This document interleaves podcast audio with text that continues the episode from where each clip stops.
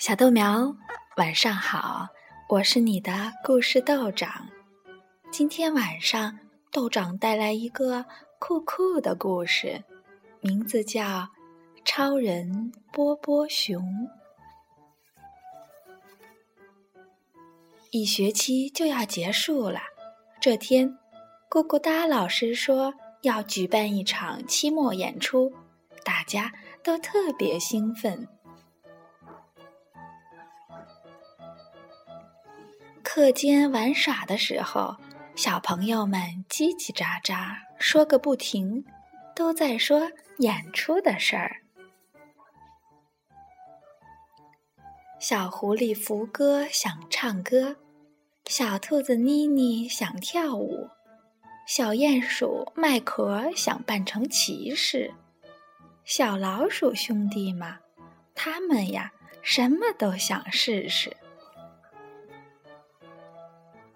午饭前，波波熊开始有些担心了。他从来没演过节目，挺害羞。他紧张的皱着他那毛茸茸的、威风凛凛的大野熊才有的大鼻子，问：“咕咕哒老师，到时候……”谁会来看我们的演出呢？这个问题好像还没有人想过呢。大家都疑惑的看着咕咕哒老师。当然是非常特别的观众了。咕咕哒老师说：“我要请池塘幼儿园的韦伯老师。”和他班上的同学们来。咕咕哒老师把那封重要的邀请函递给了小鼹鼠麦壳，在波波熊的帮助下，麦壳把信投进了信箱。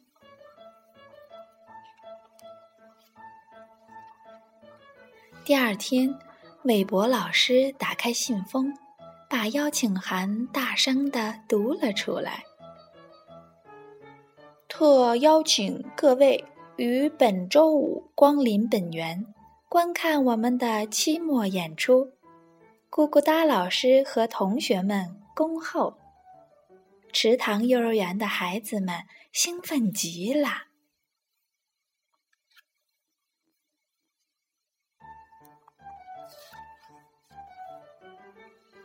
再看看波波熊他们，大伙儿已经开始排练了。咕咕哒老师在钢琴上弹了几个音，哆来咪发嗦，跟我唱。波波熊一开口，其他小朋友都捂住了耳朵，连钢琴都被震得摇晃起来。这样可不行呀！咕咕哒老师叹了一口气，说：“你的嗓门儿太大了，波波熊。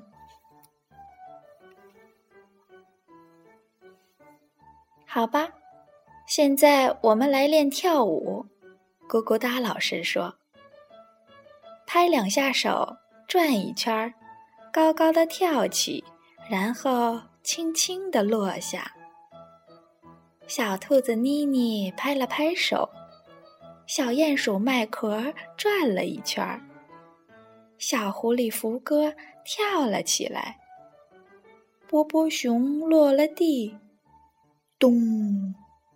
可是，一点儿也不轻呀。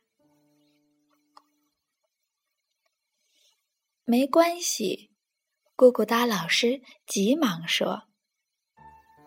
我正好有个任务要交给大大的、毛茸茸的、威风凛凛的波波熊呢。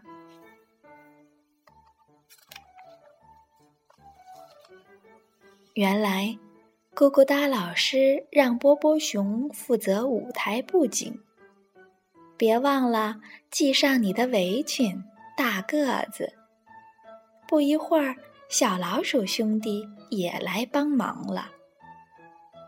波波熊在背景板的高处画了大大的太阳。小老鼠兄弟就在下面的草地上画小花，大家齐心协力，干得不错呀！咕咕哒老师一边表扬，一边帮他们洗干净了六只小爪子和两只大爪子。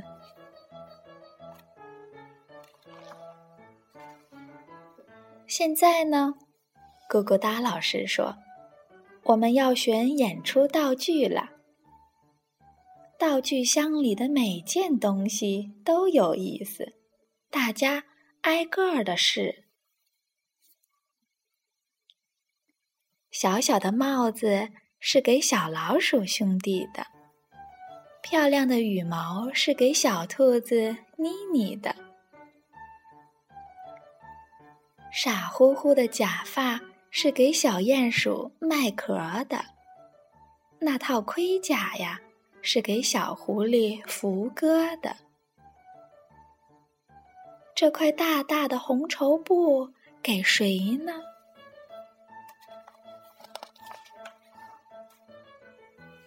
正好可以做一件超人的披风，给大个子波波熊。演出的日子终于到了，大家正要进行最后一次排练，电话铃突然响了。你好，咕咕哒老师接起了电话。哦，天哪，怎么会这样？那可太遗憾了。咕咕哒老师挂了电话，脸上的表情变得严肃起来。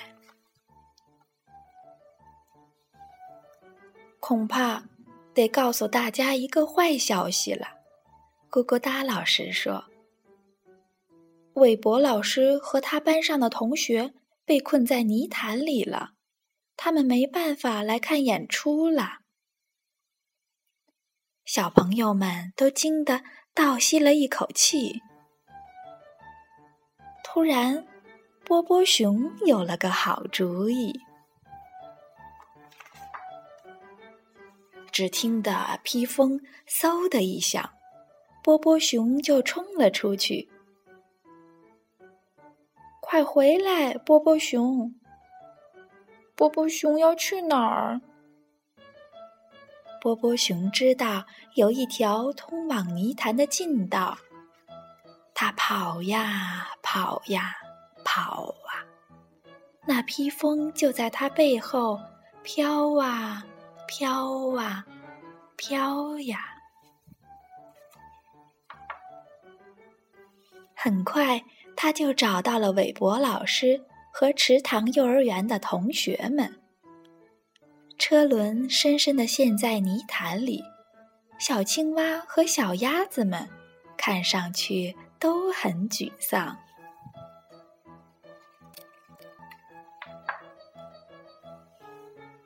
波波熊又是谁？他又推又拉，他从头到脚都溅上了泥点儿。推呀，拉呀，他真的把大家从泥潭里救出来了。你真是个英雄啊，波波熊！韦伯老师说：“你一定累坏了吧，波波熊？”快上车吧，我带你一起走。车上挤得要命，但是大家一点儿都不在乎。就在演出要开始的前一刻，他们赶到了目的地——池塘幼儿园的小青蛙和小鸭子们喜欢演出中的每一个节目，喜欢唱歌。喜欢跳舞，尤其喜欢的是拯救了这场演出的超人波波熊。好了，小豆苗，超人波波熊的故事就到这儿了。祝你周末愉快，豆长跟你说晚安。